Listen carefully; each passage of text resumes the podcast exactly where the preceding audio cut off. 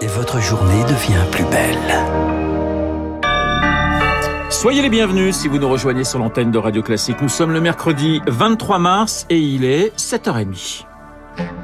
La matinale de Radio Classique avec Renaud Blanc. Et le journal nous est présenté par Charles Bonner. Bonjour Charles. Bonjour Renaud, bonjour à tous. À la une ce matin, le Parti Socialiste espère éviter la déroute. La candidature d'Anne Hidalgo ne prend pas et partie désormais de l'argument du vote utile agité par les partisans de Jean-Luc Mélenchon à la socialiste dans l'ombre des autres candidats de gauche et désormais dans l'ombre d'un ancien président, François Hollande, qui pourrait bien se présenter comme député de Corrèze en juin prochain.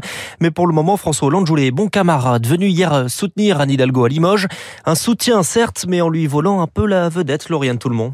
Un zeste d'humour et une leçon de politique internationale. François Hollande ne lâche plus la scène. Trois quarts d'heure d'un discours fleuve sur Poutine, l'Europe, le nucléaire, l'économie. Lui sait, lui, a l'expérience de l'Élysée. Quelquefois, à peine le nom d'Anne Hidalgo est mentionné, son sort serait scellé dès le premier tour. C'est déjà demain qu'il faut regarder, c'est aujourd'hui qu'il faut préparer.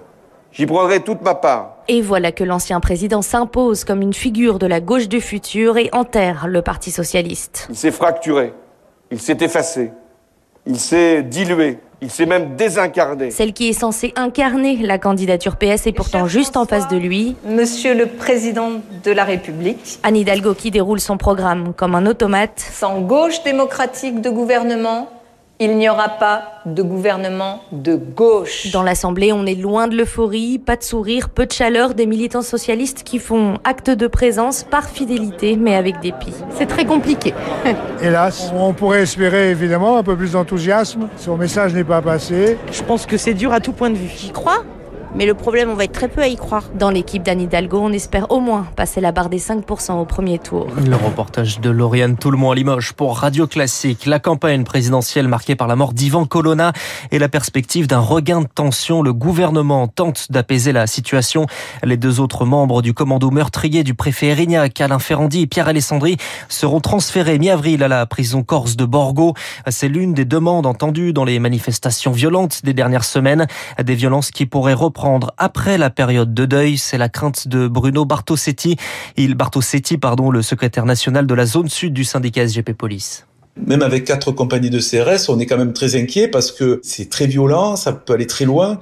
Vous demandez aujourd'hui aux gendarmes, aux CRS qui étaient en Corse, ils vous diront que euh, les Black Blocs, ce n'est rien, quoi. Ça a été ultra violent. C'est difficile d'être partout à la fois. Si ça devient encore plus violent que la dernière fois, ben, il faudra renforcer davantage, bien évidemment. Je crois que ce qui est important, c'est d'anticiper que tout peut arriver et que pour cela, il faut vraiment des effectifs pérennes sur l'île. Parce que le jour J, le moment M, lorsqu'on attend les renforts, il faut attendre parfois 24 ou 48 heures. Les minutes sont, sont des journées quand c'est comme ça. Propos recueillis par Elodie Wilfried.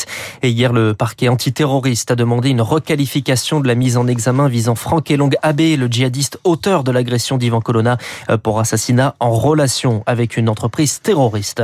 Une femme a mise en examen pour complicité d'assassinat dans l'enquête sur la mort de l'ancien joueur de rugby, euh, Federico Martina Rambourou. Deux autres personnes, des militants d'extrême droite, sont toujours recherchées. Charles, le président ukrainien Volodymyr Zelensky s'exprime aujourd'hui à 15h devant l'Assemblée nationale et le Sénat. Des, références attendues à l'histoire de France, la révolution, la résistance. Discours pour tenter d'obtenir plus de soutien. Alors que sur le terrain, les combats continuent et la situation s'empire à Mariupol dans le sud-est. 100 000 personnes y sont toujours coincées dans des conditions inhumaines selon Volodymyr Zelensky. Sans nourriture, sans eau, sans médicaments et visées par deux bombes qualifiées de superpuissantes par la municipalité sans donner tout de suite de bilan. En réaction, les États-Unis annoncent de nouvelles sanctions détaillées demain à l'issue des sommets de l'OTAN, du G7 et de l'Union européenne auquel Joe Biden va assister. De son côté, Total Energy annonce arrêter les achats de pétrole ou de produits pétroliers russes d'ici la fin de l'année. En Russie, les journalistes sommet de choisir entre se taire ou propager la vérité, la vérité de Vladimir Poutine. Une loi adoptée cette semaine renforce les sanctions contre les informations qualifiées de mensongères sur l'action de la Russie à l'étranger, mais des voix s'élèvent tout de même. Une journaliste risque la prison après avoir brandi une pancarte en plein journal télévisé contre la guerre et d'autres préfère démissionner. C'est le cas de Jana Agalakova, star de la télévision russe, correspondante à New York et à Paris de la chaîne Channel One Russia. Elle s'est exprimée hier pour la première fois lors d'une conférence de presse organisée par Reporters sans frontières. Journalistes, rédacteurs en chef, producteurs, ils sont nombreux à penser comme moi. C'est facile de leur jeter la pierre, de leur dire pourquoi ne vous révoltez-vous pas Pourquoi vous ne protestez pas Moi, je suis privilégiée, je suis en France, je suis correspondante. Je suis à l'abri. Mais ceux qui sont en Russie sont piégés. Ils ont des familles, des parents, des enfants. Ils sont otages de la situation. Un propos recueilli par Eric Kioch. Radio Classique, il est pratiquement 7h35. Charles Lazy s'accroche à sa stratégie zéro Covid. Le principe est de reconfiner tous les habitants après quelques cas. C'est le cas de Shenyang, 9 millions d'habitants depuis hier en Chine. Mais cette stratégie est défaillante à Hong Kong avec plus de la moitié de la population qui aurait déjà contracté le virus depuis le début de l'année. La faute au variant Omicron. Les mesures imposées sont pourtant drastiques, mais les autorités vont réduire la durée d'isolement alors que les soignants décrivent une situation dramatique, Rémi Vallès. Symbole d'une épidémie aussi incontrôlable que meurtrière, à Hong Kong, les morgues sont débordées et font face à une pénurie de cercueils. Professeur en santé publique à l'université de Hong Kong, le docteur Karen Grépin assiste impuissante à la tournure dramatique que prend l'épidémie.